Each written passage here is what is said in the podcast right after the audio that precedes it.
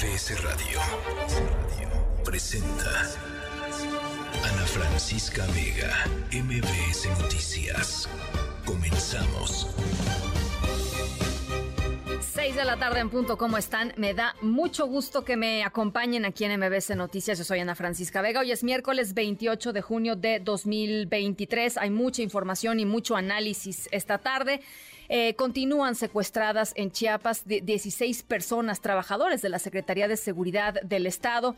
Este secuestro ocurrió en el municipio de Ocosocuautla en la carretera rumbo a Tuxtla Gutiérrez, eh, Ocosocautla, paradójicamente, ayer lo platicábamos, nombrado apenas, apenas hace unos días pueblo mágico pueblo mágico. Hay un video, pues muy, hay una serie de videos muy impresionantes. El video del secuestro en sí mismo, eh, pues nada, estaban los, eh, los trabajadores en un camión, un grupo armado para el camión y pues los baja y se los lleva, deja a las mujeres eh, arriba del camión, saca a los hombres, son 16 personas, 16 trabajadores que literalmente ni la deben ni la temen, porque lo que el grupo armado quiere es que eh, liberen a, em, bueno, que saquen de sus puestos a, unos mandos policíacos eh, y es lo que le están pidiendo al gobierno del estado. En la mañanera, por supuesto, pues los colegas, compañeros le cuestionaron al presidente López Obrador sobre este caso em, y esto fue lo que respondió.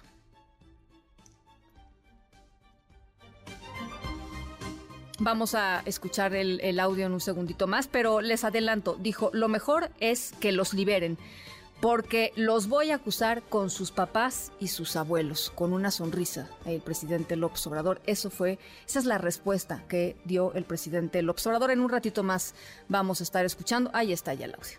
Sí, estamos trabajando sobre esto. Son trabajadores del penal de Ocoso Cuautla que fueron detenidos, secuestrados. Estamos trabajando en eso y en otras investigaciones, pero ya estamos actuando. La instrucción es que se rescate y desde luego con vida, que es lo que deseamos, a los que fueron secuestrados. Y decirle a los eh, delincuentes que no va a haber impunidad. Lo mejor es que los liberen. Si no, los voy a acusar con sus papás y con sus abuelos. Es lo que decía el presidente López repito, con una sonrisa, o sea, riéndose como echando el chistín, ¿no? 16 personas que ni la deben ni la temen. Bueno, esta tarde murió a los 78 años de edad Talina Fernández, una maravillosa eh, actriz, conductora, una presencia verdaderamente única, una presencia poderosa en el mundo del espectáculo en México, energética, profesional, chambeadora, que conectaba además con las audiencias como muy pocas personas. Estaremos platicando sobre ella. Eh, y les estaré compartiendo, fíjense, tengo una anécdota eh, pues personal con, con Talina Fernández, se las contaré en un ratito más. Por lo pronto, pues descanse en paz esta gran, gran mujer, Talina Fernández, a los 78 años de edad. Toda la información política se baja Lili Telles de la contienda. Hay nuevas encuestas publicadas hoy, tanto de Morena y sus aliados como del arranque de los aspirantes opositores. Estaremos conversando sobre ellas. Madonna, que se nos va al hospital, encuentran lo que parecen restos humanos en el sumergido Titán que hizo implosión hace algunos días, disturbios en Francia, mucha información, León Krause y nuestro experto en cine y televisión, Arturo Magaña, con toda la información. Saludo antes que nada, Ciudad del Carmen. Durango, Felipe Carrillo Puerto, Reynosa, Ixtapas y Guatanejo y también a toda la gente que nos escucha en el Valle de México a través del 102.5. Les comparto nuestro número de WhatsApp esta tarde, 5543-77125, va de nuez, 5543-77125. Arrancamos. MBS Noticias informa.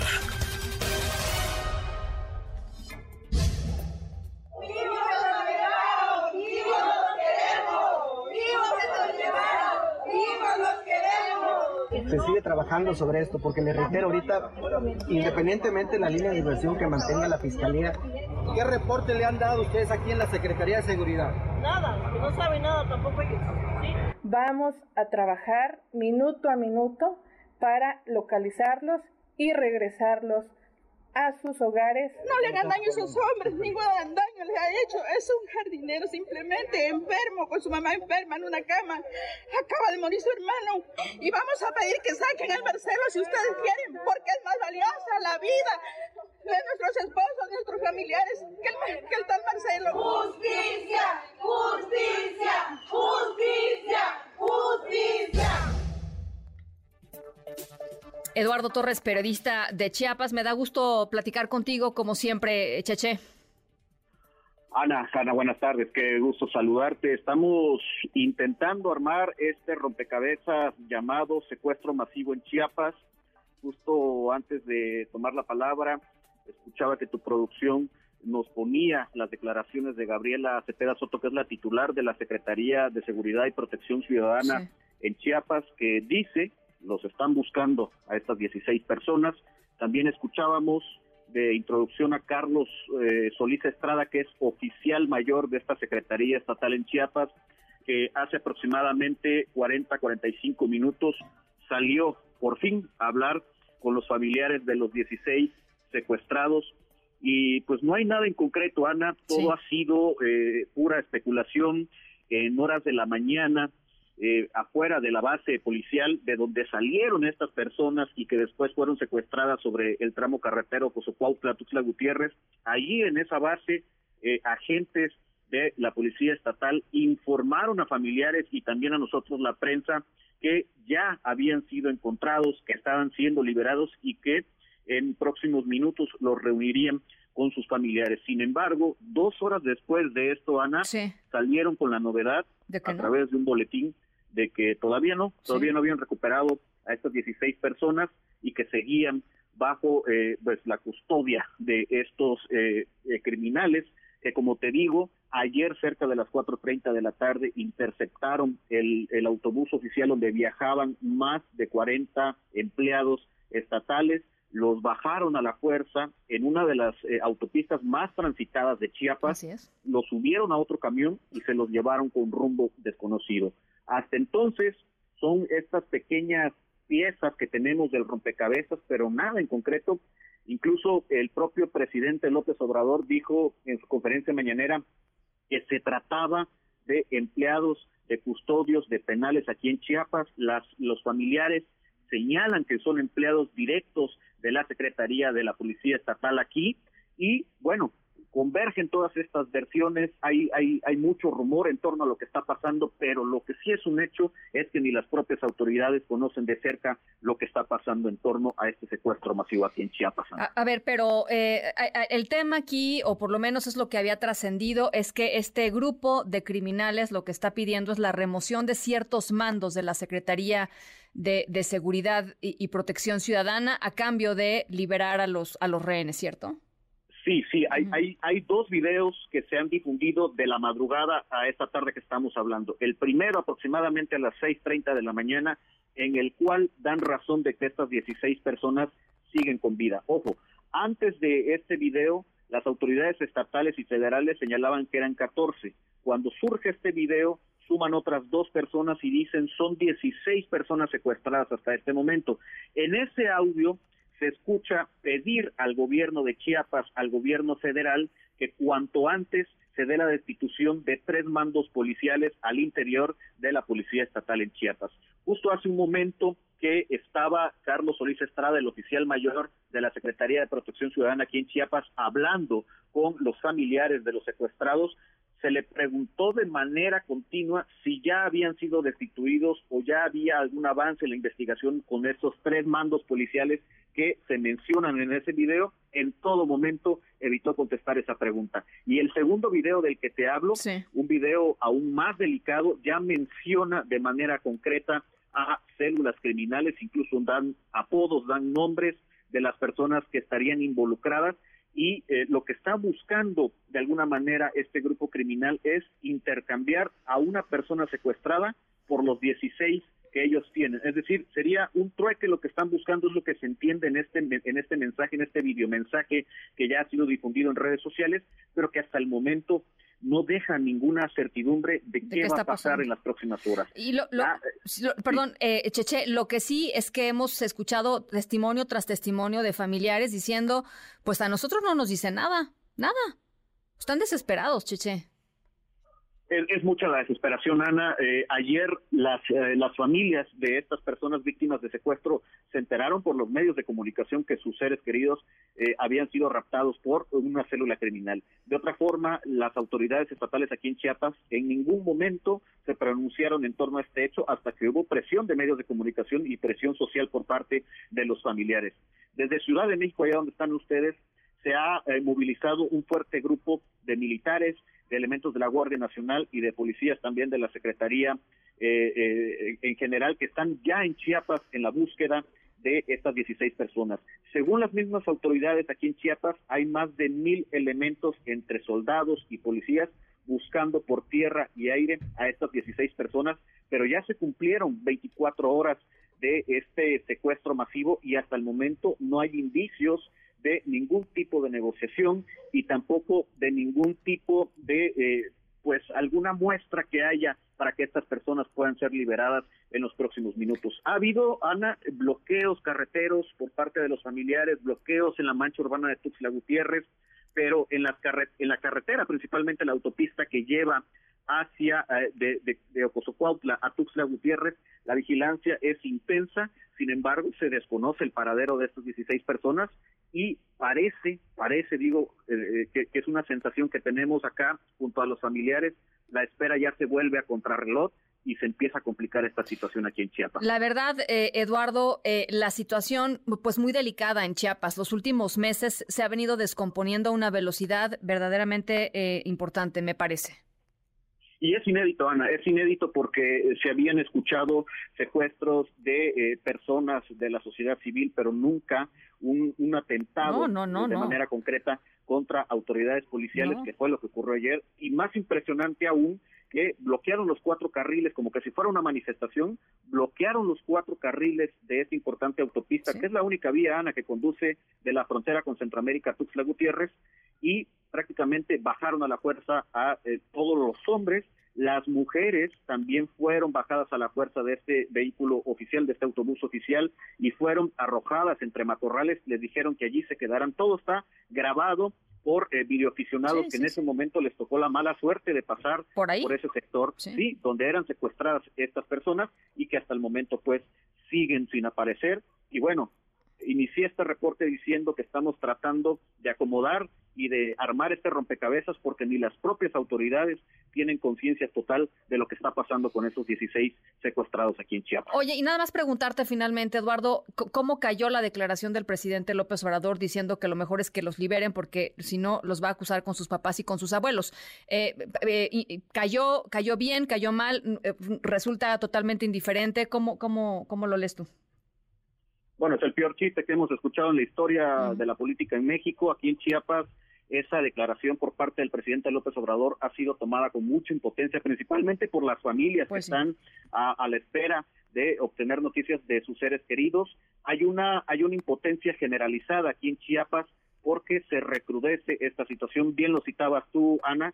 Eh, no este, este primer evento o, mejor dicho, este último evento no es el primero que ocurre aquí en Chiapas, ya viene una serie de situaciones de violencia que se ha generado en frontera con Malapa, en Ocosocuautla, que acaba de ser nombrado pueblo mágico, y en otras partes de la geografía chiapaneca, todo viene de la mano y parece que hoy esa bombita que tenían las autoridades pasándose de mano en mano ya explotó y bueno, estas son las consecuencias que está dejando hasta ahora. Bueno, pues por supuesto vamos a estar muy, muy atentos a lo que esté sucediendo por allá. Eh, Eduardo Torres Cheche, periodista de Chiapas, gracias de verdad, qué generoso siempre eres con nosotros. Gracias, Eduardo.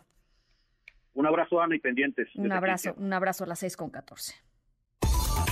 Ana Francisca Vega, NMBS Noticias.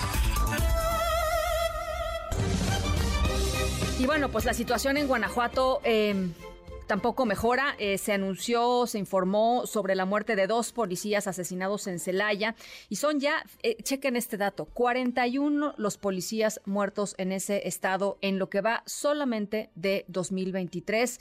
Estamos a mitad del año, 41 policías muertos en el estado de Guanajuato. En la línea telefónica Nancy Canjura, investigadora de Causa en Común, una organización que, entre otras cosas, ha dado un seguimiento pues muy puntual a la situación de las y los policías en nuestro país. Nancy, me da gusto platicar contigo esta tarde. Hola, muy buenas tardes y un saludo a tu auditorio, Ana Francisca. A ver, pues se da esta nueva noticia y ustedes tienen cifras pues muy recientes del tema de, los policías, Nancy. Claro, en lo que va del año tenemos registro de 209 policías asesinados en el país, de los cuales 103 eran municipales, 83 estatales y 21 que, que pueden ser calificados como federales. Y bueno, en lo que va del sexenio tenemos un registro ya de 2.027 policías asesinados. Eh, los eh, municipales, eh, los más vulnerables, por lo que nos estás diciendo.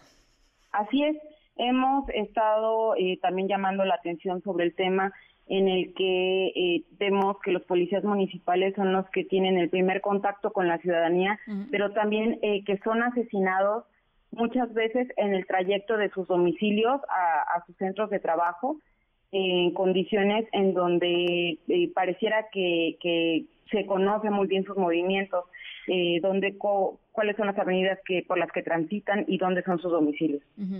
Eh, eh, ¿De qué estados estamos hablando? Porque supongo que debe haber pues focos rojos, ¿no? Claro, los estados que tienen la mayor incidencia son Guanajuato, Zacatecas y Chihuahua. Pero bueno, como bien lo mencionabas, Guanajuato ya eh, ha alcanzado niveles altísimos, en donde pues deja muy muy abajo al segundo y al tercer lugar que tenemos de incidencia de asesinato de policías, ambos con 17 casos, cuando Guanajuato ya lleva 44. Eh, dime una cosa, Nancy, eh, cuando hablamos de la vulnerabilidad de los policías municipales, ¿de qué estamos hablando? A ver, eh, hemos platicado en varias ocasiones aquí, por ejemplo, de policías que tienen que comprar parte de su uniforme, sus balas, este, tienen que pagar las refacciones de sus patrullas. Hay, lugares en donde, pues, de una población de X tamaño hay, hay tres policías municipales y es lo que hay. Este, pero ¿por qué no nos platicas un poquito tú, que creo que es importante pues, recordar ese tema, O sea, la, gran promesa de la seguridad y, y, los policías de primer contacto, pues, este, ¿cómo están, no? Claro, eh, tenemos un, un, abandono sistemático de las instituciones por parte eh, de cuestiones como presupuesto, como seguimiento, planificación en torno a las policías municipales y que derivan en, en, un montón de situaciones que son adversas para ellos, ¿no?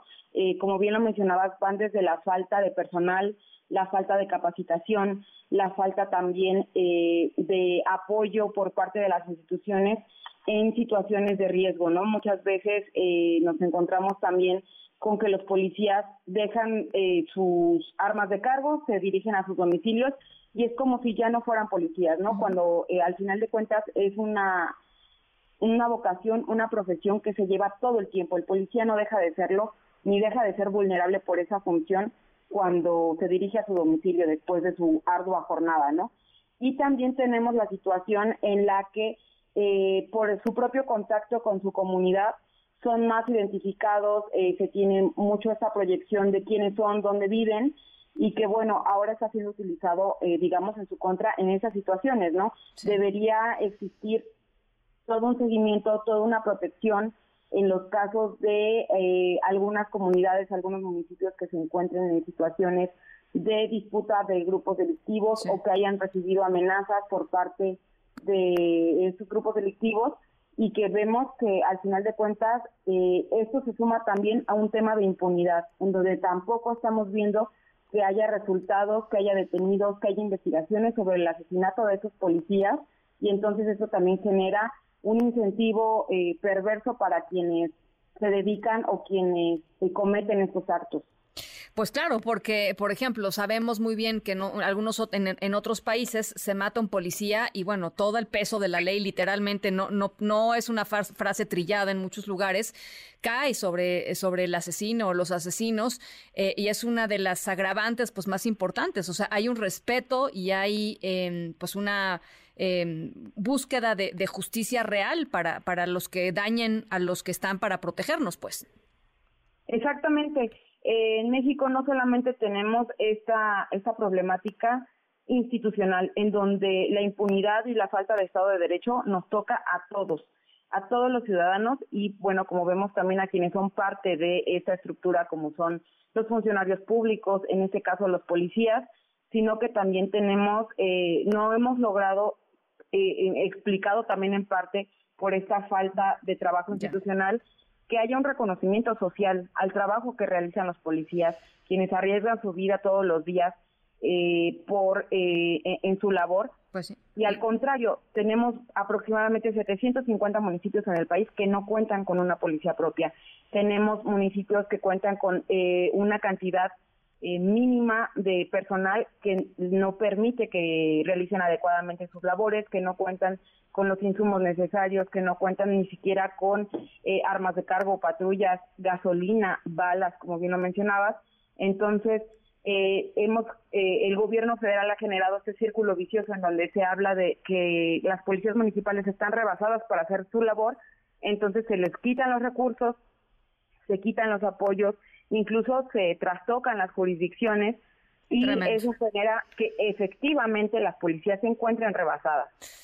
Bueno, pues por supuesto em, estamos, estamos en este tema. Nancy, te agradezco muchísimo. La cifra es verdaderamente impactante. 2.027 policías em, muertos en lo que va de la administración del presidente López Obrador. Te agradezco mucho, eh, Nancy. A ti, Ana Francisca, por el espacio. Un saludo a tu auditorio. Gracias. En su mayoría, pues esto, los más vulnerables, los policías municipales. Las 6 con 21. Ana Francisca Vega, NMBS Noticias.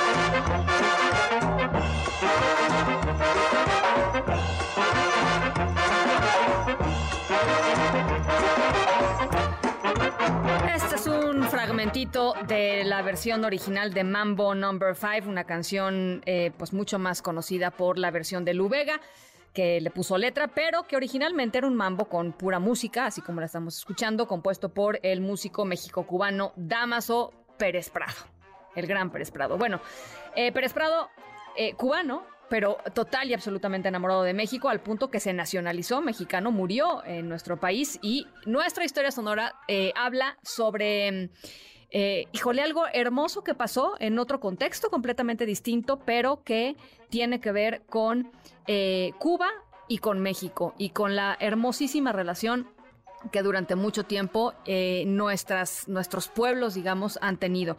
La historia sonora es sobre un acto muy reciente que sin duda le dará pues un poquito más de, de fuerza y sentido y profundidad a, esto que les digo, a lo bonito que en algún momento, pues esto, ¿no? Son las relaciones humanas y en este caso eh, entre una persona cubana y una persona mexicana. De veras, eh, no saben qué nobleza de historia sonora. Las 6 con 23, vamos a la pausa, regresamos con mucho más. Estamos aquí en MBS Noticias. Yo soy Ana Francisca Vega, no se vayan, volvemos.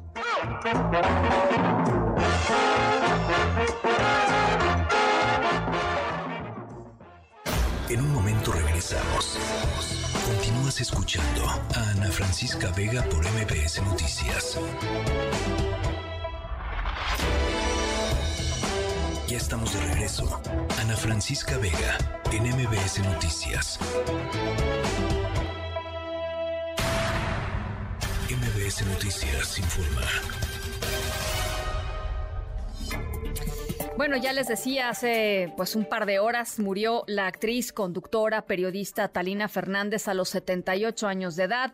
Una mujer maravillosa, una mujer energética, una, mejor, una mujer eh, trabajadora como pocas y también como pocas personas conectada con eh, la audiencia de una manera pues muy singular, muy particular, muy personal. La salud de Talina Fernández se había deteriorado en los últimos años después de que se le detectó un tumor en la cabeza. Em, recientemente se le había detectado también leucemia en, en fase terminal y desafortunadamente pues la familia de Talina Fernández da a conocer hoy que pues perdió la vida, estaba, estaba hospitalizada.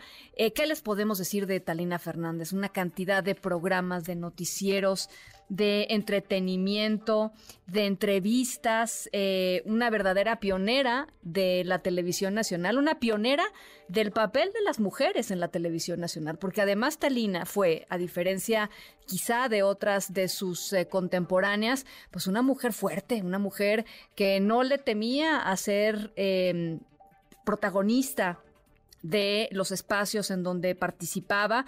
Eh, no le gustaba ser la, segunda, ¿no? La mujer que acompañaba al hombre, ella pues se plantaba en donde se tuviera que plantar y hacía bien su trabajo. Quizá, y ustedes lo recordarán, muchos de ustedes lo recordarán, uno de los momentos más impresionantes de la carrera de Talina Fernández fue cuando en 1994 estaba en Tijuana, estaba en Tijuana por otras razones y coincidió con el fin de semana, el, día en que fue asesinado eh, Luis Donaldo Colosio allá en Lomas Taurinas. Luis Donaldo Colosio fue llevado al hospital en el momento en el que Talina Fernández se enteró de que esto estaba sucediendo, corrió al hospital eh, y afuera de la sala de operaciones eh, en Televisión Nacional, en, una conversación con el em, licenciado Jacobo Zabludovsky, dio a conocer eh, la muerte de Luis Donaldo Colosio. Vamos a recordar que eh, este pues uno de los momentos más impresionantes que simbró, por supuesto, al país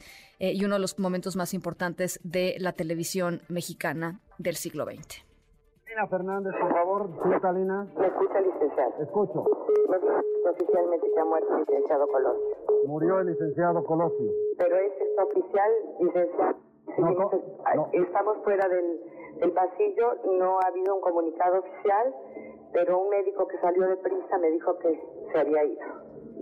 ¿E-, ¿Este médico quién era, Talina? Se desapareció, licenciado. Es alguien que salió de allá adentro y se desapareció, no lo pude seguir. Esto es terrible, Talina. Eh, ¿Podemos eh, tener una confirmación inmediata de la noticia? Porque es sumamente grave para México, para nuestra historia, para todo.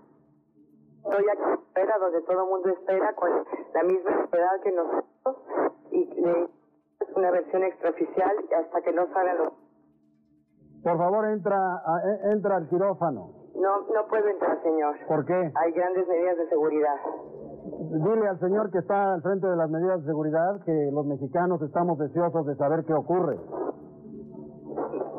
Lamento, lamento decirte, Talina, y decirle a todo el pueblo de México que la presidencia de la República confirma que ha muerto Luis Donaldo Colosio, candidato del PRI a la presidencia.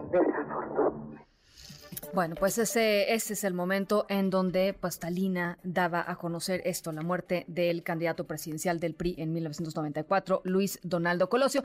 Hace un ratito, eh, uno de los tres hijos de eh, Talina Fernández, Coco Levi, habló para Foro TV sobre la muerte de su mamá. Esto fue parte de lo que dijo pasó sus últimos días con la gente que amaba y que ama y que, ama siempre. Y bien, pensando en amor y pensando en cariño para su familia, para sus hijos, para sus nietos, para toda la gente, que ella deberá ser una cosa extrañísima de amor brutal. Y así fue estar con ella en estos últimos tiempos.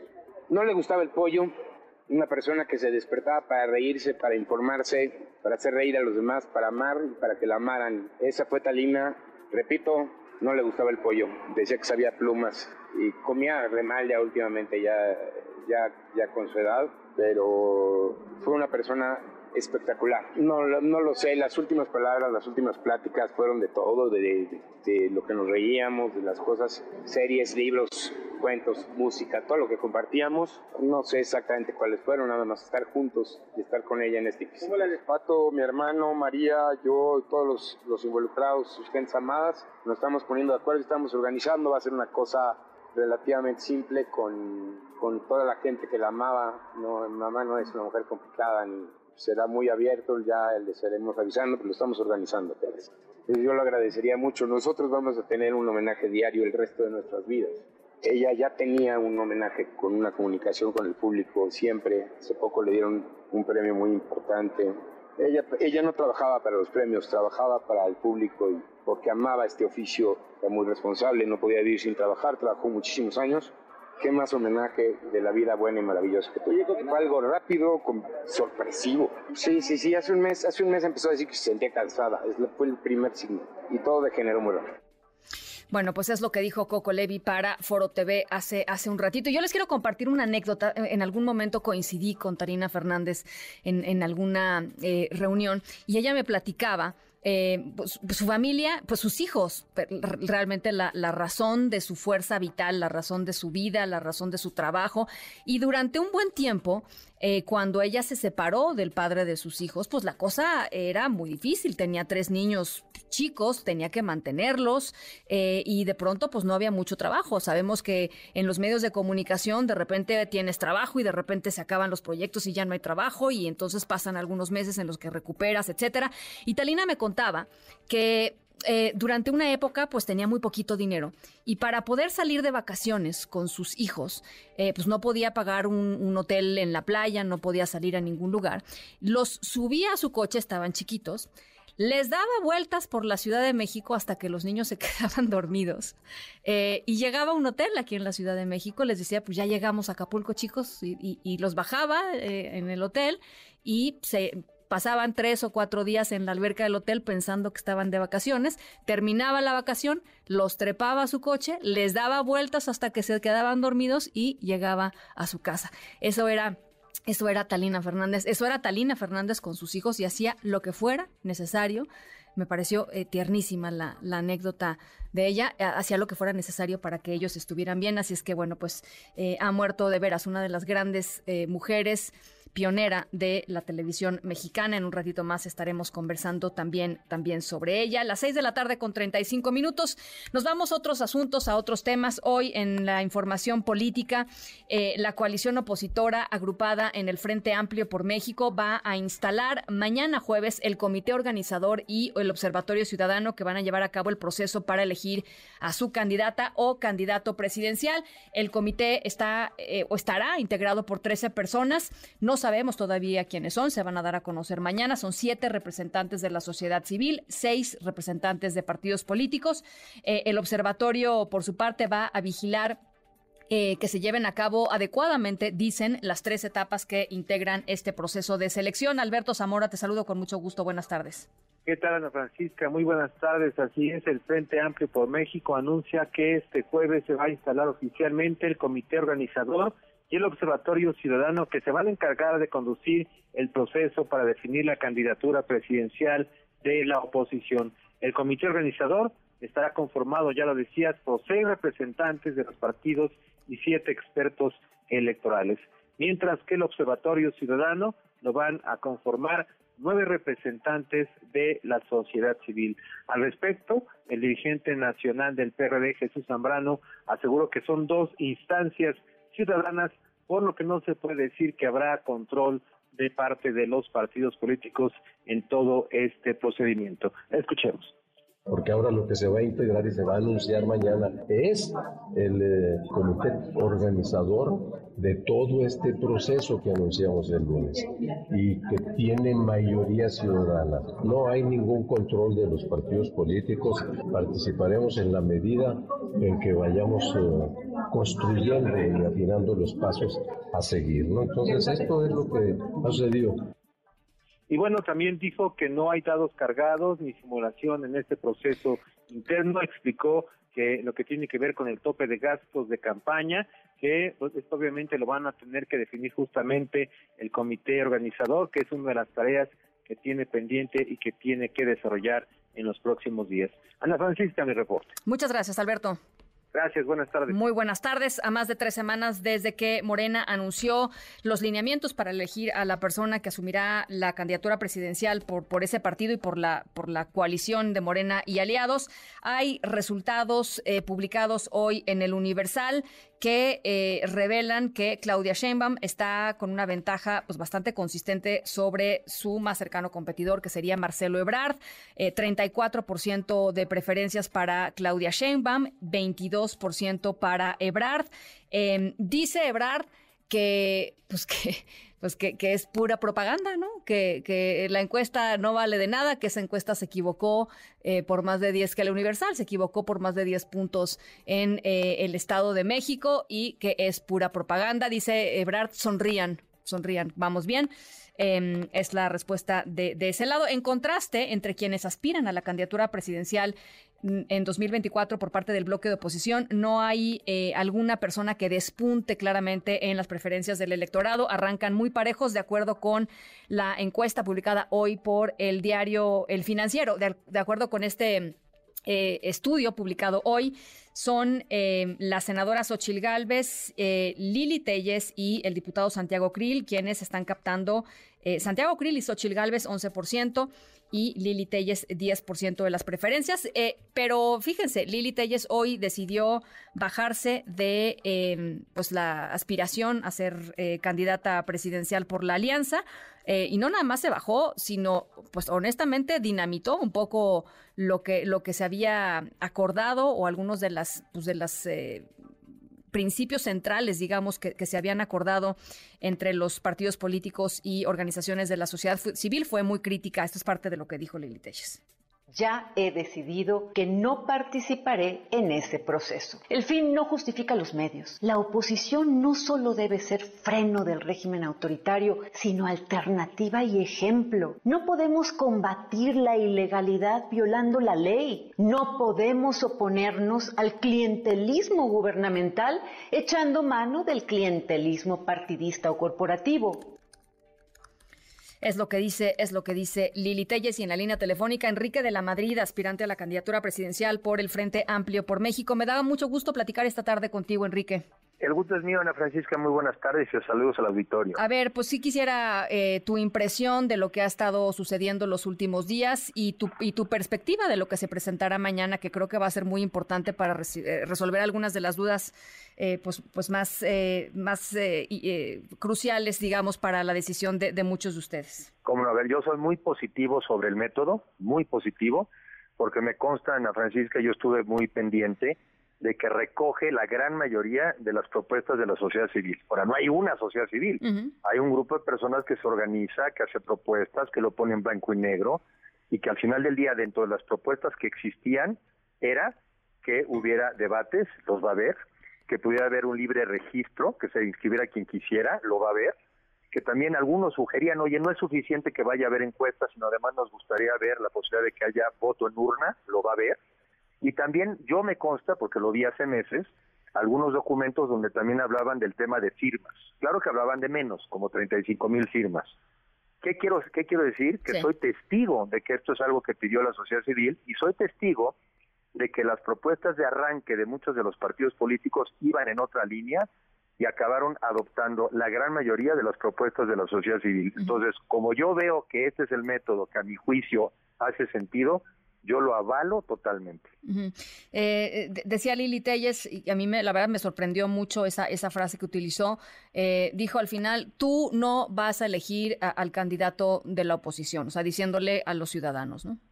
A ver, yo respeto a Lili y realmente le tengo aprecio y reconocimiento, pero en eso difiero. Claro que van a ser los ciudadanos, porque mira, te puedes primero, para que te, para que te puedas inscribir, necesitas poder obtener cuando menos 150 mil firmas. Pues ¿de dónde las vamos a obtener? De los ciudadanos. Y después vamos a tener debates. ¿Ante quién los vamos a tener? Ante los ciudadanos. Después, ¿quién lo va a evaluar a través de las encuestas? Los ciudadanos. ¿Y quiénes van a votar en las urnas? Los ciudadanos. En serio, más ciudadano que esto no puede ser. Y por eso yo sí soy y seré que cuando ve algo positivo también quiero que los mexicanos lo valoremos porque estamos en el hábito de que luego nada nos acomoda. Y no, si nada nos mm. acomoda. Y la verdad es que es ridículo que cuando obtenemos o se obtiene lo que se quiere, tampoco nos acomoda, ¿no? Así no construimos el país que México merece. A ver, eh, eh, te hemos estado siguiendo, eh, voy a hablar de mí, te he estado siguiendo en redes, escuchando los videos que has subido los últimos meses, tu idea de país, tu idea de hacia dónde tiene que ir México. Y yo sí te quisiera preguntar, Enrique, si no te preocupa este tema de la, de la violación a, la ley electoral, al, al derecho, a, la normativa eh, electoral. Tú, haces mucho énfasis siempre en el Estado de Derecho y lo que estamos viendo, y te lo digo con toda honestidad, eh, tanto del lado de Morena y sus aliados como del, Frente Amplio por México, pues esa es, una eh, es adelantarse a los tiempos y es este jugar literalmente en la línea y muchas veces pasándose la línea de lo que dice la ley.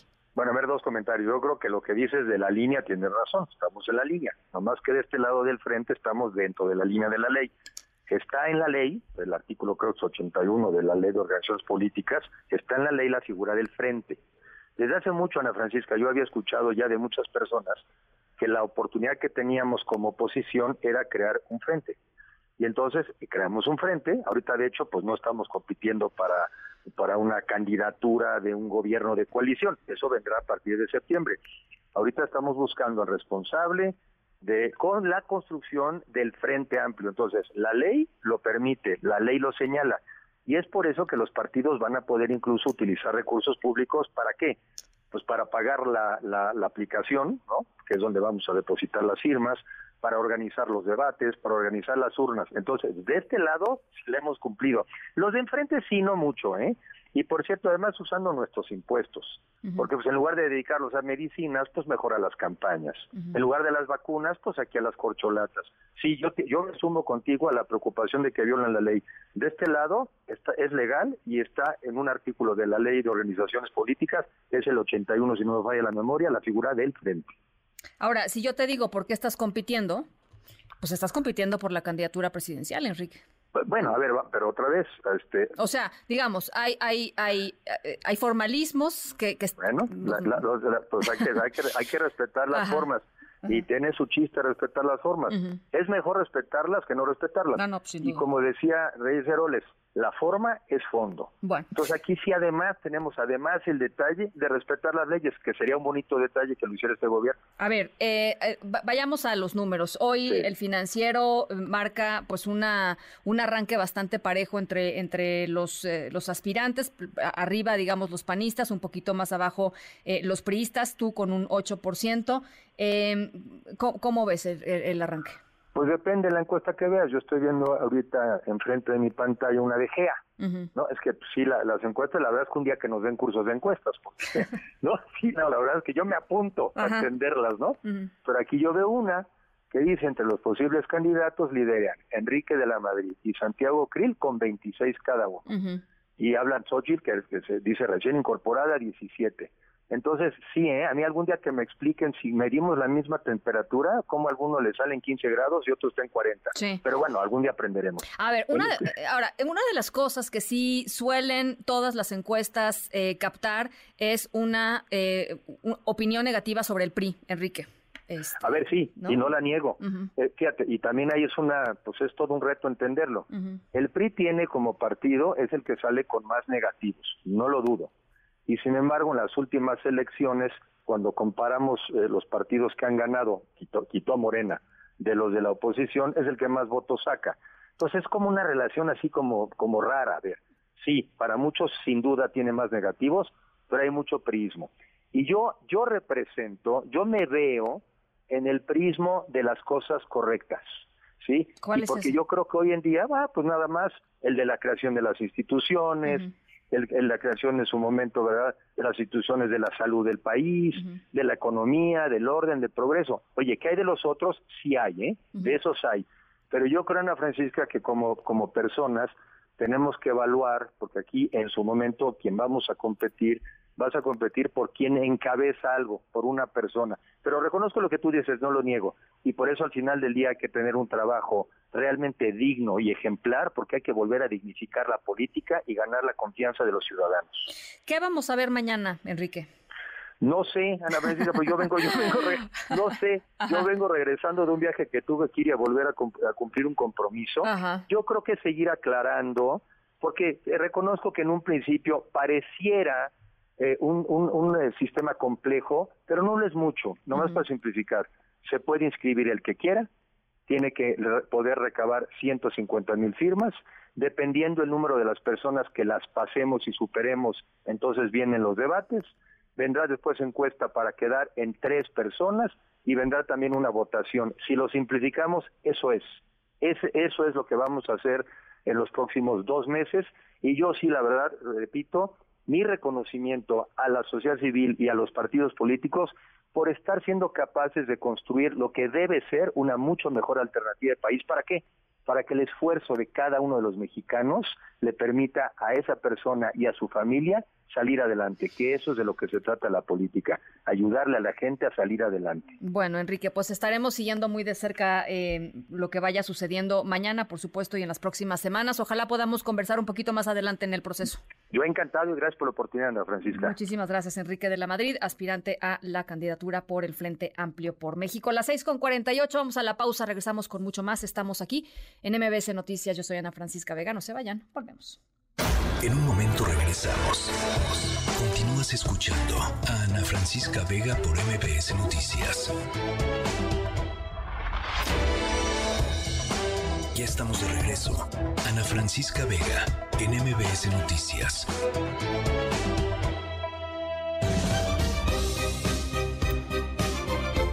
6 de la tarde con 53 minutos, 5543-77125, va de nuevo 5543-77125.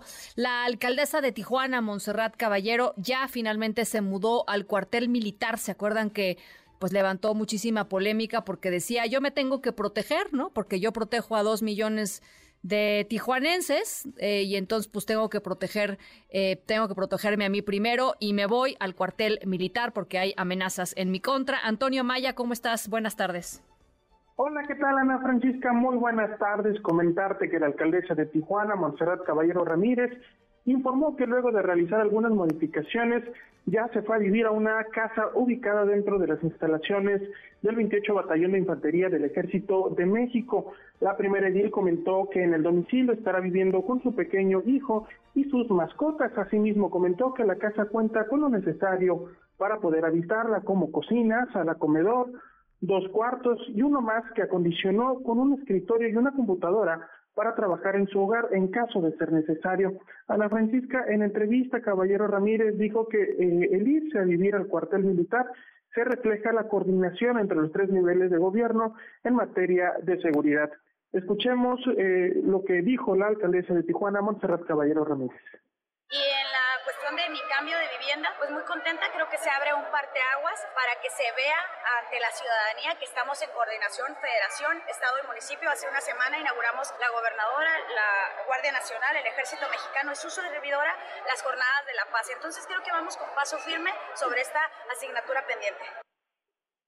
Ana Francisca, por el momento, la alcaldesa de Tijuana vivirá en las instalaciones militares, militares por tiempo indefinido o hasta que haya una disminución considerable en los niveles de violencia que están azotando a esta ciudad fronteriza. Ana Francisca, la información desde Tijuana, Baja California. Bien, por supuesto, estaremos muy pendientes. Gracias, Antonio. Gracias, Ana Francisca, y un saludo al auditorio. Buenas tardes. Ana Francisca Vega, NMBS Noticias.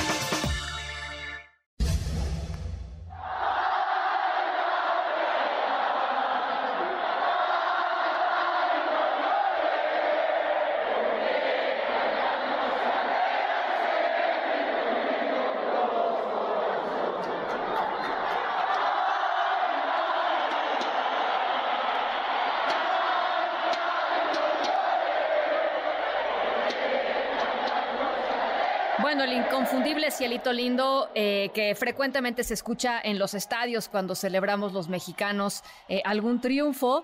Eh, deportivo, ¿no? La verdad es una de las canciones más hermosas del repertorio eh, mexicano. Y eh, pues eh, si ustedes son como la mayoría de nosotros los que disfrutan ver pues a nuestro país dominar en deportes a nivel mundial, no lo hacemos muy seguido, ni modo, no lo hacemos muy seguido, por etapas a veces, ¿no? Los marchistas de los 80, los clavadistas de finales de los 90, en fin, bueno, em, desafortunadamente, pues no siempre hay mucho que celebrar. Sin embargo, el deporte mexicano ahora está en un momento muy interesante, más allá de los logros de figuras eh, mundiales como el Canelo Álvarez eh, o el piloto de Fórmula 1, el Checo Pérez.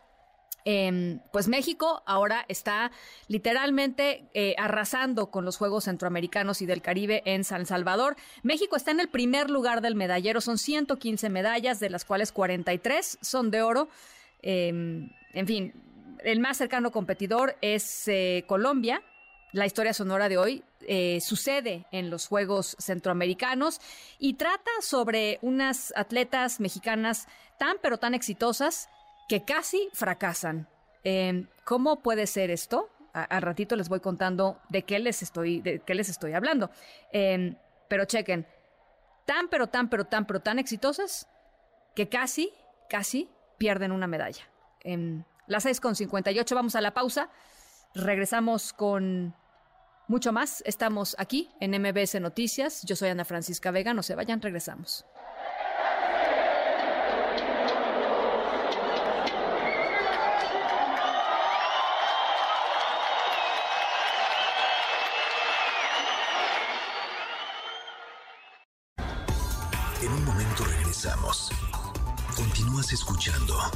Francisca Vega por MBS Noticias. MBS Radio presenta Ana Francisca Vega en MBS Noticias. Continuamos. 7 de la tarde con 5 minutos. Gracias por seguir con nosotros aquí en MBS Noticias. Yo soy Ana Francisca Vega. Hoy, miércoles 28 de junio de 2023, y estamos muy honrados de recibir en este espacio en la línea telefónica a Lola Ayala, periodista y gran, gran amiga de Talina Fernández. Lolita, me da enorme gusto platicar contigo. Ay, muchas gracias, Ana Francisca. ¿Cómo Aquí estás? Estoy para hacer. Pues, ¿cómo pues, muy estás? Triste. Pues sí. Muy triste, muy triste. La verdad, perder a una amiga como Talina me duele en el corazón. ¿Cuántos Estoy muy años de, de triste. ami- cuántos años de amistad, Lola? Pues es 58, 60 años. 60 años. ¿Con qué te quedas?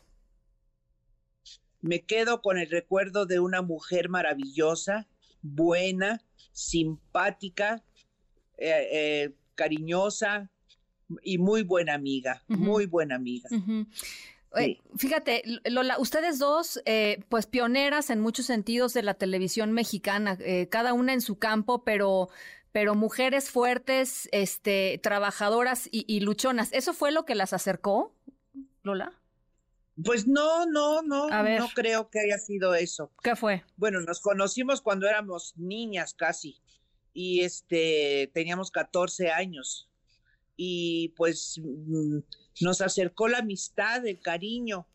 No, no, nunca fuimos, este, nunca nos eh, contradecimos en el trabajo, ni ella trató de meterme el pie, ni yo a ella, No. al contrario, nos aconsejábamos, platicábamos mucho y nos veíamos bastante seguido. Tenían, Eso es. ten- tenían un montón, yo me acuerdo de haberlas encontrado alguna vez en algún restaurante, este, muertas de la, no las interrumpí, por supuesto, pero muertas de las carcajadas, Lola. Así es, así es. Es que estar con Talina era lo más agradable. Siempre te mataba de la risa, siempre. Era, era simpatiquísima. A pesar de que su vida, digo, fue dura, ¿no? En muchas sí, cosas. tuvo muchas duras, perdió a su hija, que eso fue lo más terrible que le pudo suceder. Nunca se recuperó, yo creo, del todo. Pero bueno, ella seguía trabajando y seguía diciendo chistes y seguía de buenas y pues muy trabajadora, aunque al final no le fue bien en los trabajos, pero este linda persona, linda, linda mujer. ¿Algo, alguna, algún recuerdo que nos, que nos quieras compartir esta tarde, Lola? Pues mira, el recuerdo es general, no es uno, no, no es uno. Nos fuimos de viaje juntas, Virginia Sendel, Talina, otras amigas y yo. Nos fuimos a Oriente, fuimos a China, fuimos a este a, Ta- a Tailandia. eh, hicimos un viaje en barco como de un mes y estuvimos, bueno, fas- fascinadas, fascinadas, este, riéndonos, como bien tú dices, riéndonos. Eh, eh, en la aventura total, Lola. Así es, así es, mi reina. Bueno, pues yo, yo te agradezco de veras enormemente que nos hayas regalado estos minutitos. Eh, sabemos que te duele mucho. Te mandamos un abrazo, te mando un abrazo eh, y con toda la admiración del mundo, Lola. Gracias, Ana Francisca. Y me encanta que me digas Lola, porque Lola solamente me dice la gente muy cercana a mí. Ah, Todo el pues- mundo me dice Lolita. Pues, para, pues Entonces, para mí, para mí siempre ha sido Lola y eres un ejemplo a seguir. Gracias, ¿Eh? gracias, Ana Francisca. Te mando de veras un abrazo.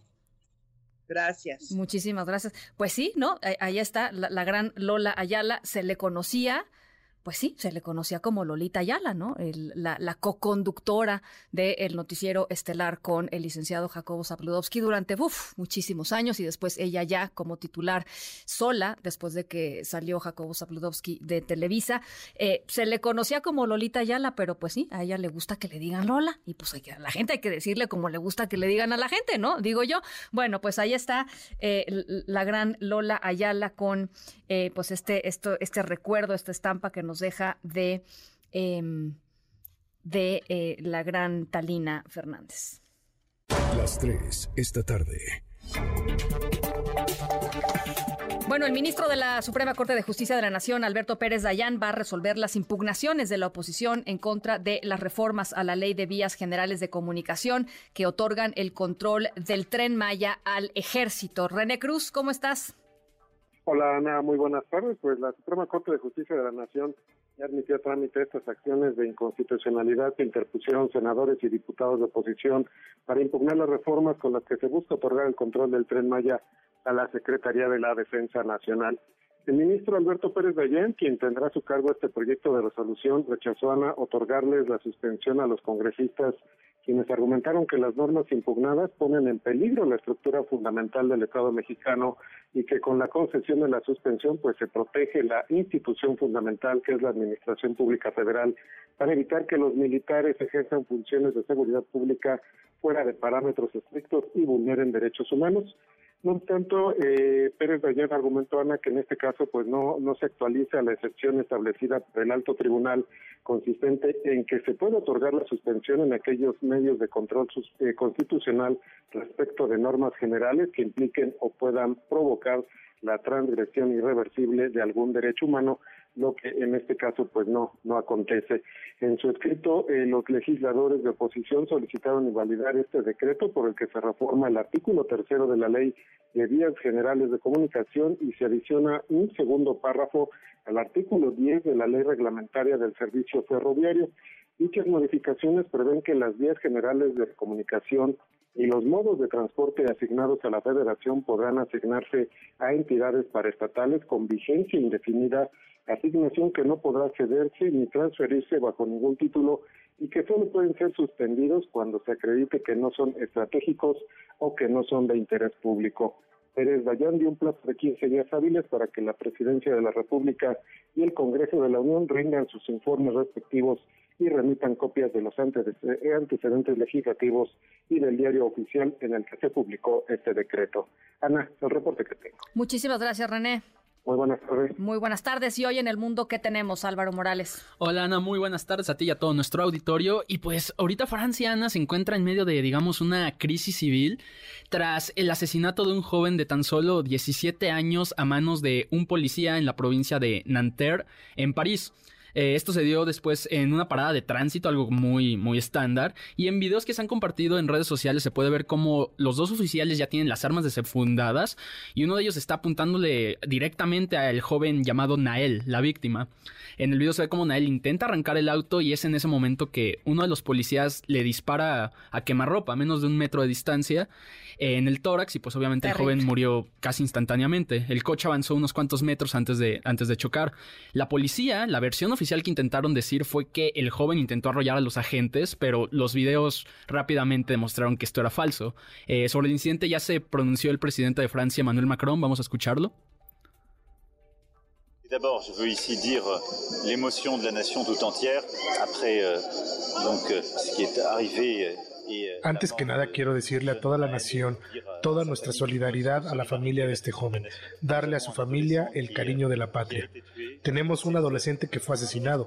Esto es inexplicable, no hay excusas y para ello damos palabras de cariño, de penas compartidas, de apoyo a su familia y a sus seres queridos. Se hizo justicia de inmediato, se busca que se haga justicia de inmediato. Espero que se haga el trabajo rápido y con calma.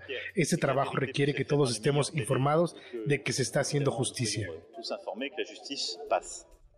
Y bueno, Ana, ya sabemos cómo son los franceses. El asesinato de este joven obviamente disparó violentas protestas en París que hasta el momento han dejado 31 arrestos.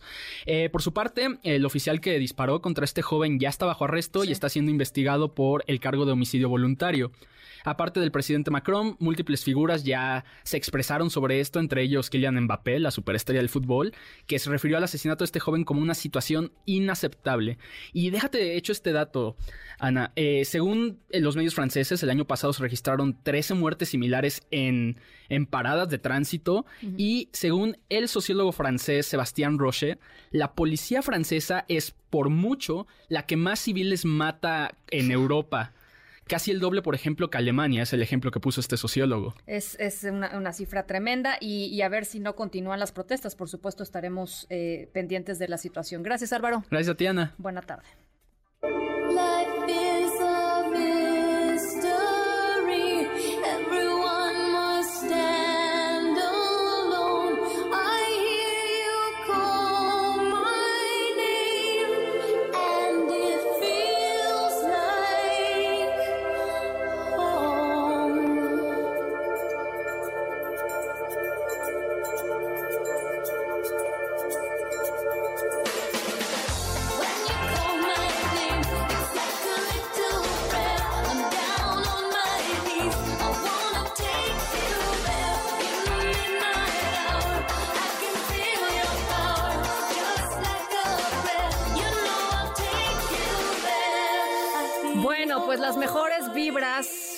Desde la cabina de MBS para Madonna. Caray, este anuncio de el representante de la cantante Madonna eh, ha pospuesto eh, por lo pronto indefinidamente su gira mundial después de ser ingresada el sábado pasado a una unidad de cuidados intensivos de un hospital. Tiene una grave infección bacteriana.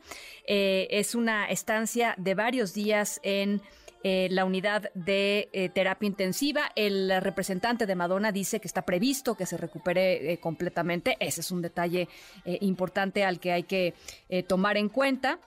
La salud de Madonna, dijo su representante, está mejorando, pero sigue bajo, bajo cuidados médicos. Se esperaba que Madonna arrancara una gira de 84 conciertos el próximo mes. Así es que, pues Madonna va a tener que por, lo pronto están cancelados. 64 años tiene. Eh, aspiraba a celebrar el 40 aniversario de su famosísimo Holiday en el, sencillo que la lanzó a la fama, embarcándose pues en esta, la que sería su primer gran gira de éxitos después de muchos, muchos, muchos años. Así es que eh, pues Madonna eh, entubada, de acuerdo con lo que sabemos hasta el momento, pero con buenos prospectos para salir adelante.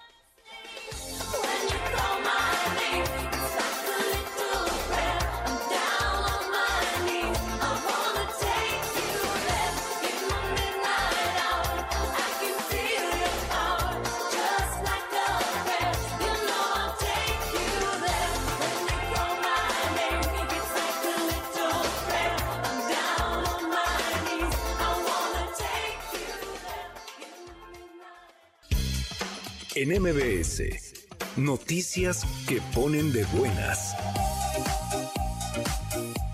El Instituto Mexicano del Seguro Social en Jalisco ocupa el primer lugar nacional en materia de abasto de medicamentos, con un 99.99% de recetas surtidas promedio en el periodo enero a junio 2023. El instituto en la entidad detalla que un día promedio surte más de 80 mil recetas. En 2022 el instituto en la entidad surtió más de 18 millones 50 mil recetas. Al corte de la segunda quincena de junio 2023 ha canjeado ya 8 millones 811 mil recetas. La Secretaría de Cultura del Gobierno de México, a través del Sistema de Apoyos a la Creación y Proyectos Culturales, y el Gobierno de Quintana Roo, a través del Instituto de la Cultura y las Artes, publican la convocatoria del Programa de Estímulo a la Creación y el Desarrollo Artístico 2023, con el fin de enriquecer el desarrollo cultural de Quintana Roo. Esto mediante proyectos artísticos generados por sus creadoras y creadores. En esta emisión, la convocatoria contempla las categorías de adolescentes creadores nuevos talentos, jóvenes creadores, creadores con trayectoria y desarrollo artístico, así como las disciplinas artes visuales, artes y tradiciones populares, danza, literatura, medios audiovisuales y alternativos, música y teatro. Cuando no hay más que decirnos, habla el nada. En las efemérides musicales, el 28 de junio de 1999, Gustavo Cerati lanza Bocanada, su primer disco tras la disolución de Soda Stereo y el segundo en solitario. A la postre, se convertiría en una obra de culto. Para MBC Noticias, Javier Bravo. para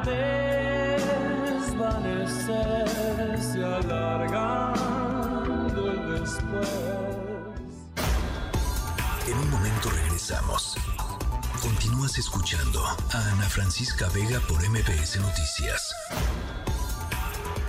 Continúas escuchando a Ana Francisca Vega por MBS Noticias. A dos meses de definir al ganador, no hay árbitro, lineamientos técnicos ni procedimientos delimitados. Ante estas circunstancias, ya he decidido que no participaré en ese proceso. El fin no justifica los medios. La oposición no solo debe ser freno del régimen autoritario, sino alternativa y ejemplo. No podemos combatir la ilegalidad violando la ley. Ya se dio cuenta de que ella no fue la escogida. Este ya se dio cuenta. Por eso, espérense. Ya se dieron cuenta, pero quieren estar ahí porque quieren sacar una pluri. Pero al cerrarme la puerta, miles de mexicanos me abrieron la suya. Entendí un poderoso mensaje, que la puerta de Palacio Nacional solo se abre de adentro hacia afuera. Por eso, vamos a abrir esa puerta para millones de mexicanas y mexicanos. Desde aquí les digo, voy a ser la próxima presidenta de México. Bueno, pues nadie sabe bien a bien lo que va a suceder en los próximos, en los próximos 12 meses. Lo que sí sé es que por fin, eh, y lo digo porque me parece sano en una democracia, por fin estamos hablando de la oposición. Roy Campos, director de Consulta Mitofsky, ¿cómo estás? Eh, bien, Ana Francisca, creo que resumes bien. La famosa pregunta, ¿dónde está la oposición? Pues llevamos tres días en donde no hablamos de las corcholatas, y hablamos del proceso para criticarlo, para estudiarlo, para, para lo que sea, de las personas, de las posibilidades. Es decir, llevamos tres días y vamos a seguir hablando, ¿eh? Porque como es un proceso, ellos pusieron un proceso de selección de candidatos tan poco explicado, tan inacabado, pues vamos a seguir hablando de ellos, ¿no? El no nombramiento de su MINEIFE, las más explicaciones que den. Yo creo que no, no, no de adrede, creo que no lo diseñaron así, pero está tan mal explicado que va a requerir seguir hablando de él. Esa es una buena forma de decirlo. Eh, ¿Cómo ves, eh, cómo ves a las figuras, digamos, Lili Telles que se, que se baja, la senadora Claudia Ruiz Macié, pues todo parece indicar que tampoco va a participar, no lo sé, eh, pero ha cancelado una serie de, una serie de eventos las últimas, las últimas horas y de entrevistas las últimas horas. pero bueno, están ahí las figuras de, de oposición eh, apuntados. ¿Cómo los ves? A ver, primero, eh, lo que dice el de alguna manera sí es cierto. O sea, sí es cierto, ¿no? O sea, los partidos, por más que digan que esto es todo ciudadano, no, eh, la influencia de los partidos es mucha. O sea, es mucha porque el filtro de las firmas es conseguir 150 mil firmas en 17 estados requiere de alguna manera de alguna estructura, o sea, requiere de algún apoyo estructural, no de que tú seas el del partido, pero que el partido de alguna manera te apoye. Y entonces, pues sí, Lili Telles dice, pues yo era totalmente, totalmente ciudadana, no tenía apoyos de partido, pues esto no es para mí.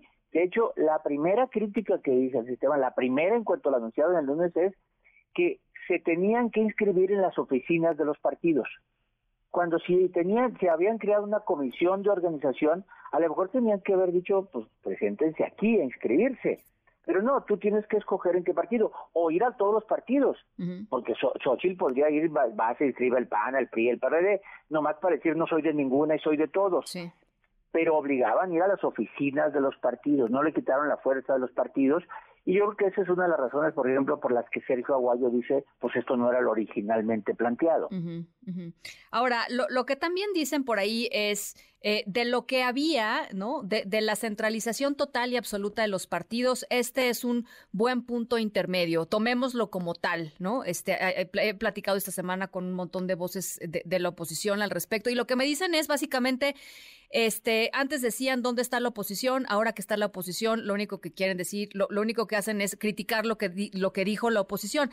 Y no, no es tanto eso, pero lo que nos decían ellos y la percepción de ellos es eh, estamos en un buen punto a mitad del camino. A ver, yo, yo también pienso que les va a salir bien, que hicieron bien y que les está funcionando bien para proyectar el proceso, las figuras y los partidos. No creo que hayan quitado la fuerza a los partidos, pero no importa, o sea, no importa, eso, eso de los partidos no, no importa, pues a final de cuentas van a generar, pues, ellos dicen un perfil, no, una persona, porque no sé qué significa sacar un perfil, bueno, van a sacar una persona con popularidad, con campaña, con experiencia y que durante todo este tiempo esté en los medios de comunicación y estemos opinando de ellos. yo creo que les está saliendo bien, muy bien el proceso. Ahora, eso de que llegaron a un, punto intermedio, no, incluso yo creo que hay una confusión que ellos tienen y tal vez muchos de los que opinaron tienen también este asunto cuando dicen que es que los ciudadanos y la ciudadanía ¿Qué significa eso? Yo no veo a los ciudadanos, veo a las organizaciones, no ciudadanos. O sea, ellos a lo mejor se sienten que los ciudadanos solamente los que están ahí. No, no, pues hay muchos ciudadanos. O sea, parte de la sociedad civil, digámoslo así, ¿no? Sí, sí, no. Segmentos. Y, no, y parte de la sociedad civil y la que está organizada, algo así, pero yo no veo sindicatos, no, no, no veo otras partes que incluso son más grandes y que representan más cosas. No, este es un segmento de, de, de la ciudadanía que se organiza, y ahí está. Son los que salieron, son los son los de la marea rosa, ¿no? Son los que salieron a defender el INE son los que marcharon, son los que organizaron las mareas del INE, o sea, defensa del INE, ¿no? Y muchos ciudadanos ahí, pero esos ciudadanos que marcharon no están en esto, ¿eh? No están en esa organización, no son los 100 mil o algo así. No, son pocos, pero ahí están. Lo que sí es que se impusieron mucho a los partidos para establecer regla. Cuando dices, ¿qué regla impusieron ellos? ¿Qué regla? ¿En qué parte del proceso los ciudadanos van a elegir? O sea, eso es. Ni ninguna. O sea, ninguna. O sea, eh, una encuesta es una encuesta y la consulta son las firmas que consigas. O sea, ahí no están estas organizaciones.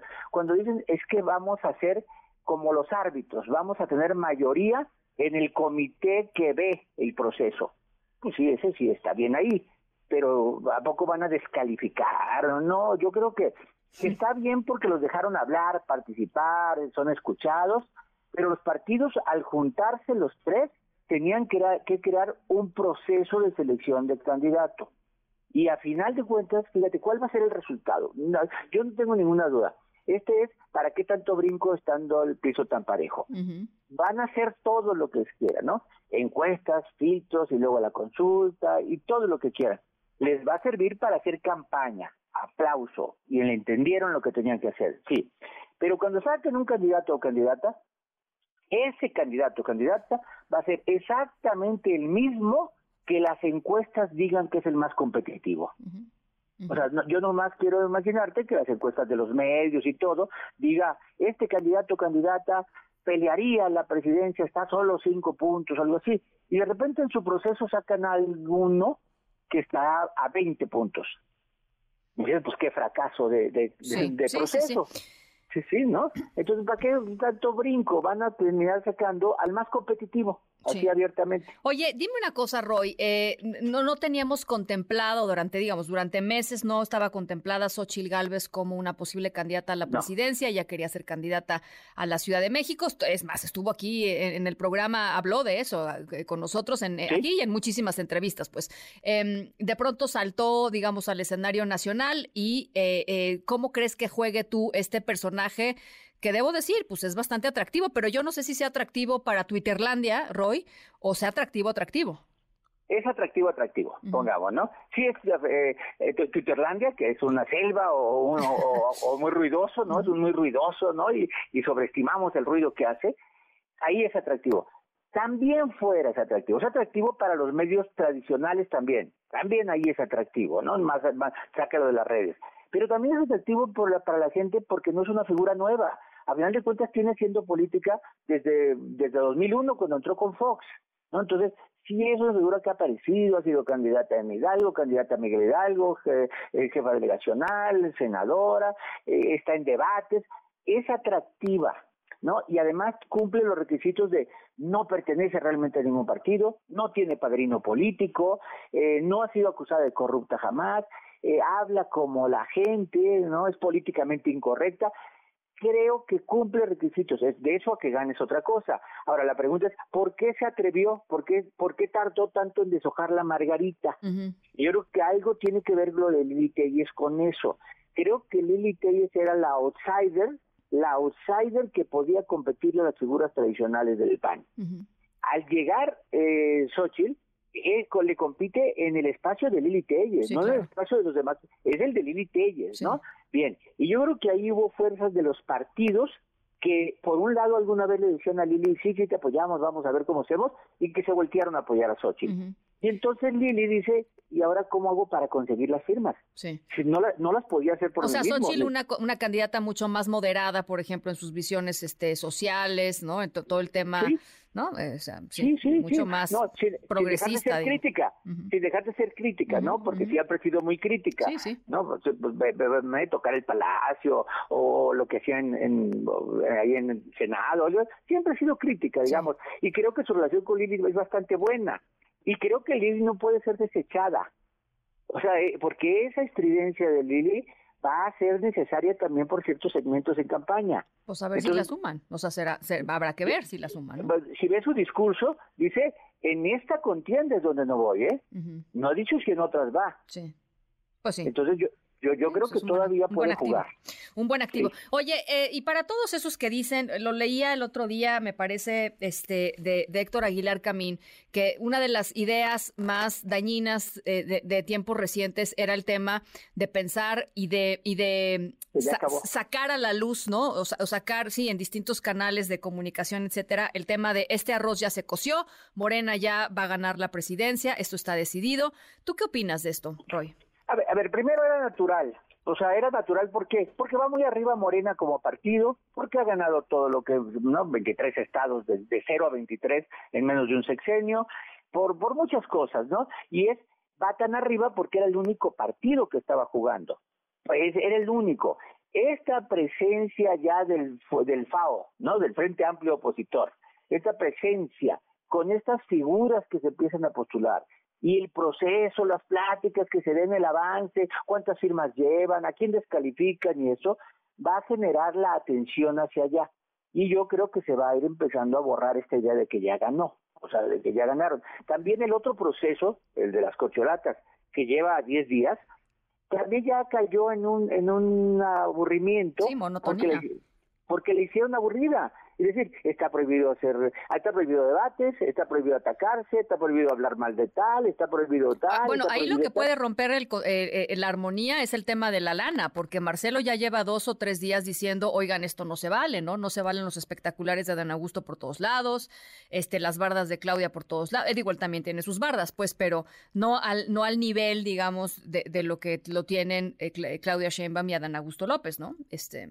Mira, no, no, creo, no, no creo, no, creo porque es cierto, lo dice, lo dice Marcelo, lo dice Marcelo y qué reacción hay.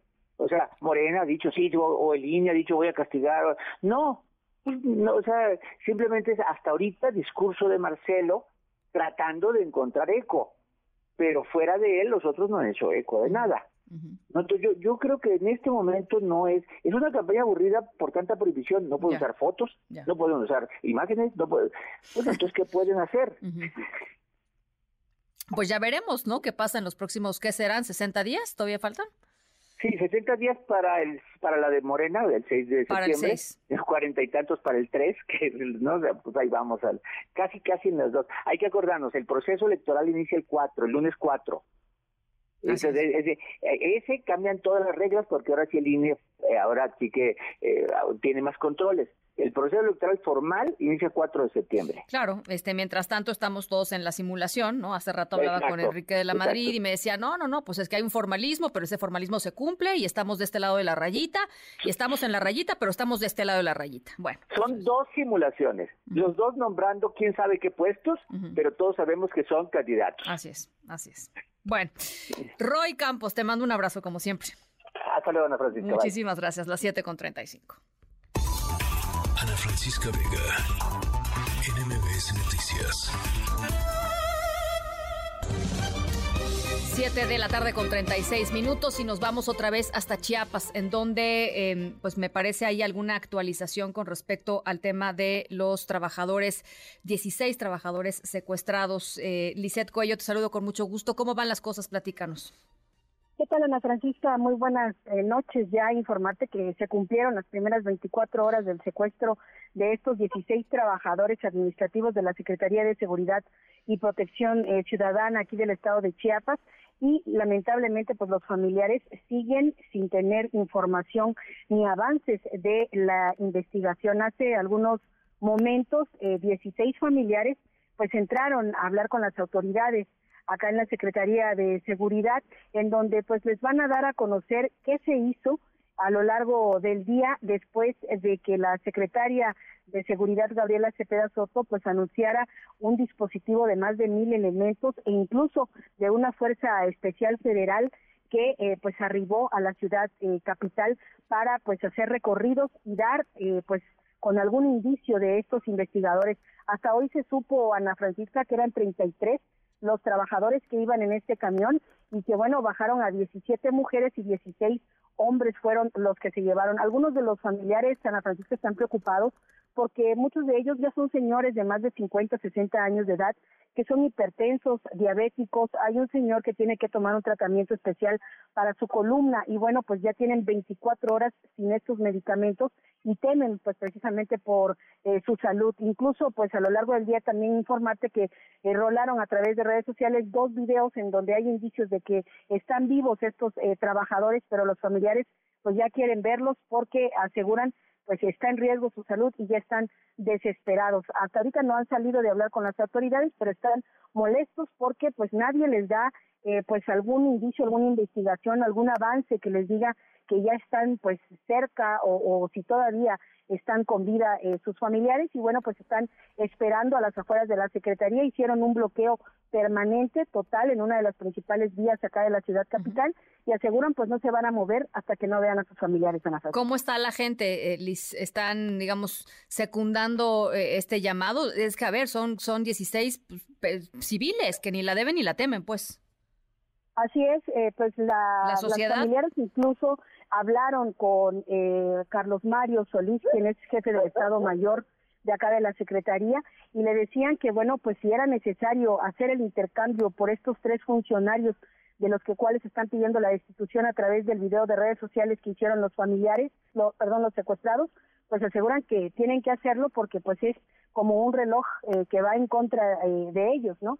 Y bueno, pues ellos están, eh, te repito, algunos llorando, algunos molestos, pero ya con la necesidad de saber si siguen todavía con vida la Pues sí, por supuesto. Pues estamos muy atentas. Gracias, Liz. Muy buenas noches. Las 7 con 39, vamos a la pausa. Regresamos con Arturo Magaña y sus recomendaciones de cine. Estamos aquí en MBC Noticias. Yo soy Ana Francisca Vega. No se vayan. Volvemos.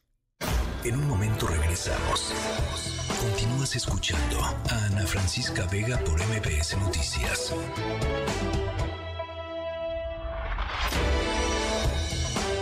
Estamos de regreso. Ana Francisca Vega, en MBS Noticias.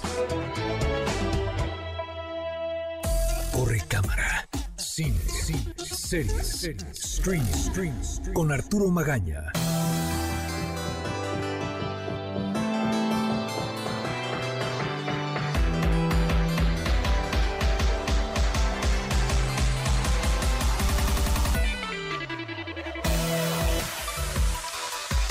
Arturo Magaña, ¿cómo estás? Hola, querida Ana, buenas tardes, qué gusto saludarte. Pues contento de platicar contigo, pero hoy pues un día triste. Sí, Para el periodismo, hoy un día que, pues bueno, a todos los que nos dedicamos a esto, nunca nos va a dejar de rememorar ese momento ocurrido el 23 de marzo de 1994, cuando Talina Fernández, pues un poco que hizo lo que todos los periodistas quisiéramos hacer, básicamente, que, es, que es conocer eh, de, de, primera mano, ¿no? De, meternos hasta las entrañas eh, de una noticia y la verdad es que para mí siempre, siempre va a ser una, algo que, que siempre me va a marcar mucho, ¿no? Digo, si tú algún día me dijeras, métete al quirófano casi casi para ver qué está sucediendo, yo lo haría, la verdad. Qué, qué, momento, ¿no? Qué escena, qué, qué dramatismo, este, y todo totalmente en vivo. Fue, fue un momento muy impactante, la verdad. Así es, así es, sí, es, es un momento en el que es, es imposible de, olvidar y que, y que bueno, hace, hace un tiempo eh, me llamó mucho la atención que en esta serie que está en Netflix, 1994, dirigida por Diego Enrique Osorno, Talina Fernández habló de este momento en el que ella confirmó a México que Luis Donaldo Colosio había fallecido, en una entrevista que, bueno, pues está ahí, la podemos ver, aunque ella no lo podemos negar, no le gustó mucho su participación en esta serie, dijo que pues no era, que ella había dicho otras cosas, ¿no? Que ella había tenido como otro otro enfoque de lo que había contado y que al final se tergiversó un poco lo que ella había contado. Afortunadamente, eh, pues la memoria está ahí en YouTube, como siempre, y podemos encontrar este momento eh, en el que ella habló con Jacob Sabludowski en vivo en televisión. Eh, lo pueden encontrar en YouTube. Si ustedes quieren conocer todo el contexto de lo que ocurrió en ese año en que la historia de México literalmente cambió, pueden encontrarlo así, 1994, tal cual, en Netflix, una serie dirigida eh, por Diego Enrique Sorno.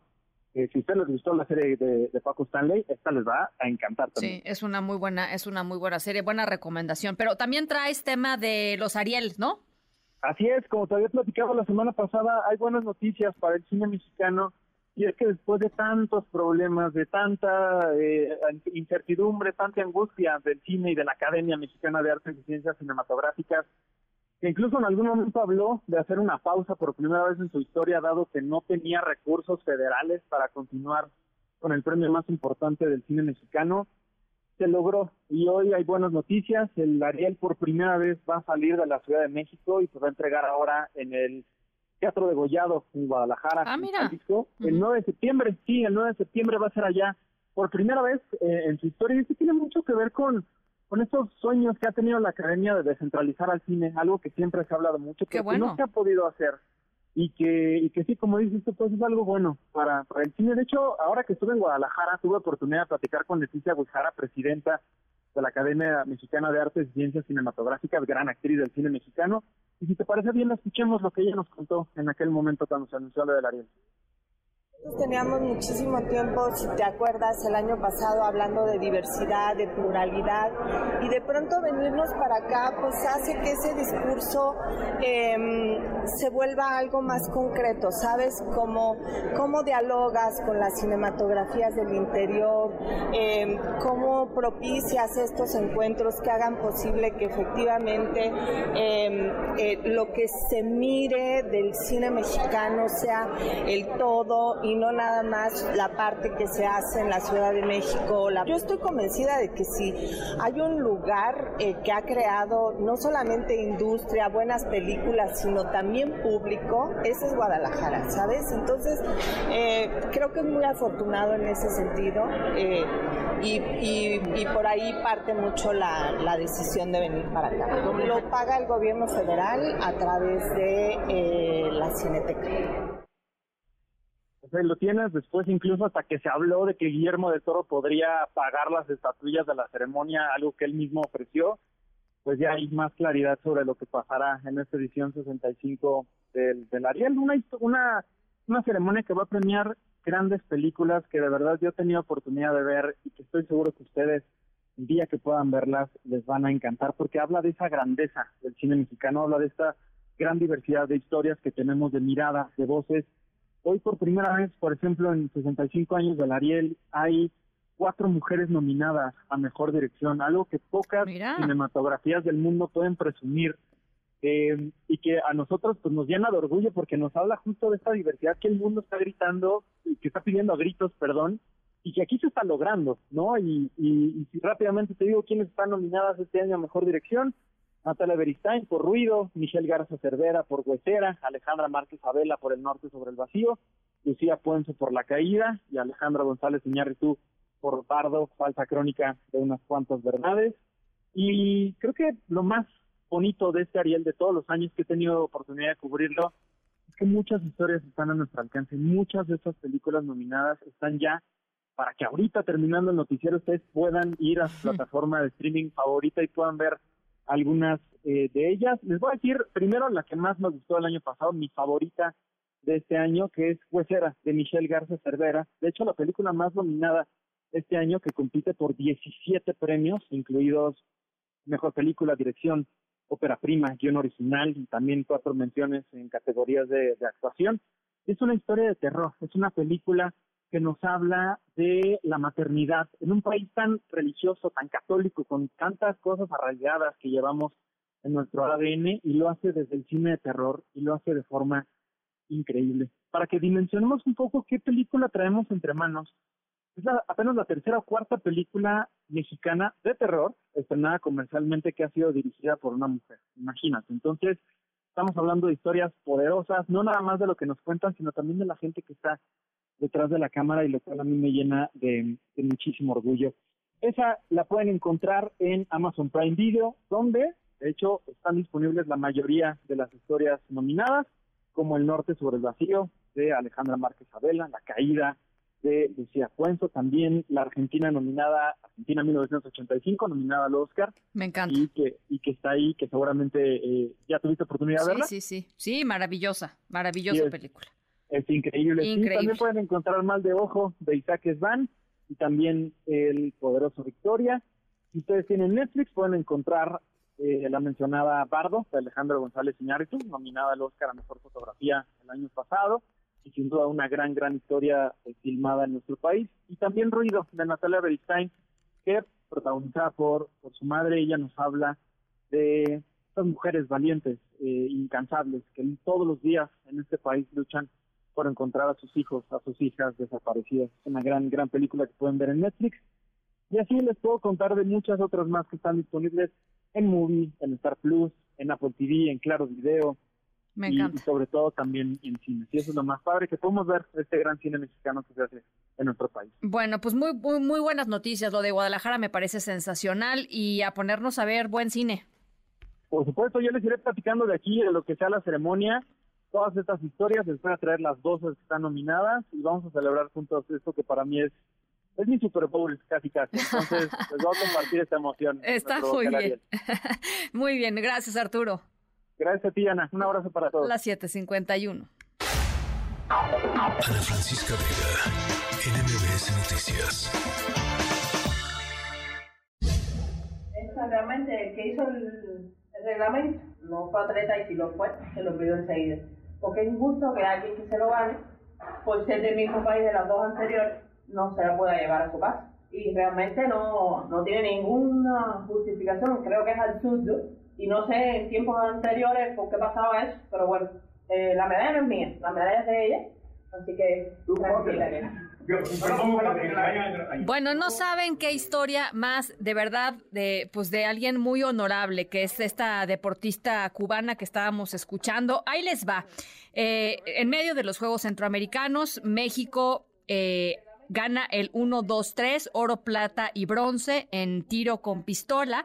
Pero chequen esta cosa más extraña. Las reglas del Centro Caribe Sports, que es la entidad responsable de organizar los, Juegos Centroamericanos, es que ningún país puede eh, acaparar todo el podio. O sea, no puede haber tres eh, deportistas mexicanas ganando oro, plata y bronce.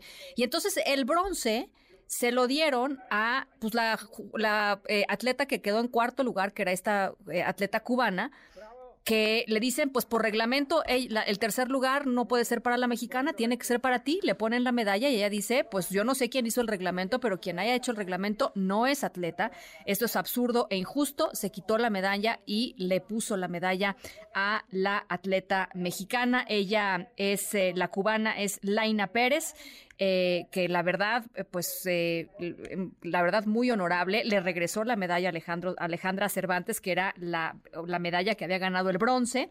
y bueno, pues esa es la historia sonora de hoy. Hay que mencionar que esa regla no existe, por supuesto, en las Olimpiadas. Muchas veces hemos visto a los tres, ¿no? Este, de la misma nacionalidad llevándose todo el podio. En el 2012, por ejemplo, en Londres, el equipo de atletismo, atletismo de Jamaica, encabezado por Usain Bolt, se llevó el podio completo en la prueba de 200 metros y no ha sido, por supuesto, la única ocasión. Eh, rarísima esta, esta regla, seguramente en algún punto cambiará, pero bueno, por lo pronto ahí está la... Em, pues la acción digna y honorable de la atleta cubana Laila Pérez para Alejandra Cervantes, la mexicana que terminó llevándose la medalla de bronce a su casa. Las 7 con 54 nos vamos. A nombre de todo el equipo, gracias por acompañarnos en esta tarde de miércoles. Yo soy Ana Francisca Vega. Los dejo con José Razabala y todo su equipo en Autos y más. Pásenla muy bien y, por supuesto, nos escuchamos mañana a 6 de la tarde en punto.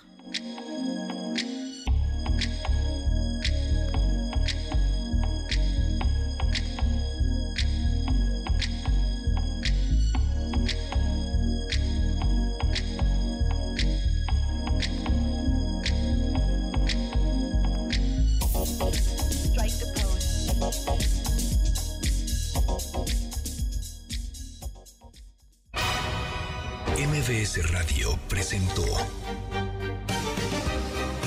Ana Francisca Vega. Información para todos. MBS Noticias.